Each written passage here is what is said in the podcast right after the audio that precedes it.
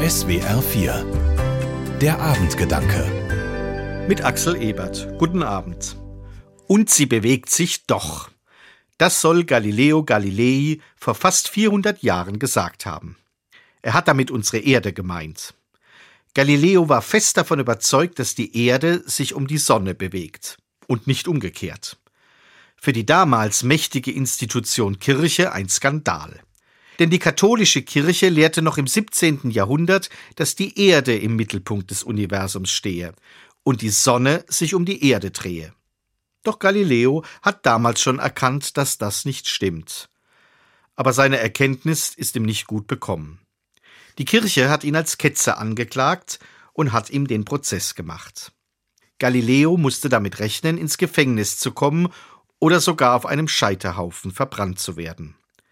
Und so hat er schließlich seine Erkenntnis widerrufen. Galileo unterschrieb 1632 ein Dokument, in dem er erklärte, sich geirrt zu haben. Und als er dann aus dem Raum gegangen ist, soll er leise und trotzig gesagt haben, und sie bewegt sich doch. Es hat 360 lange Jahre gedauert, bis die Kirche öffentlich ihren Irrtum zugegeben und Galileo rehabilitiert hat. Das Urteil über ihn wurde 1992 aufgehoben, am 2. November.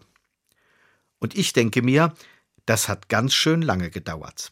360 Jahre. Es ist offenbar gar nicht so leicht zuzugeben, dass man sich geirrt hat. Das fällt nicht nur Institutionen, sondern auch mir persönlich manchmal richtig schwer. Ich gebe meine Fehler nicht gerne zu. Manchmal verteidige ich so lange meine Taten oder Worte, bis ich gar nicht mehr anders kann, als zuzugeben, dass ich falsch liege. Warum fällt mir das so schwer? Vielleicht liegt es daran, dass ich mir und anderen damit eingestehen muss, dass ich kein perfekter Mensch bin. Und irgendwie möchte ich vor anderen Menschen doch immer gut und möglichst fehlerlos dastehen. Aber natürlich weiß ich, das ist Unsinn. Niemand ist irrtumslos und fehlerfrei ich als einzelner Mensch nicht und Institutionen wie die Kirche auch nicht. Aber ich bin auch dann ein wertvoller und von Gott geliebter Mensch, wenn ich Fehler mache und mich irre.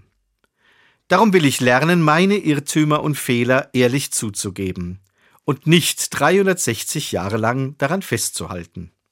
Axel Ebert, Karlsruhe, Evangelische Kirche. Die Abendgedanken können Sie auch jederzeit nachlesen und nachhören. Im Internet unter swr4.de.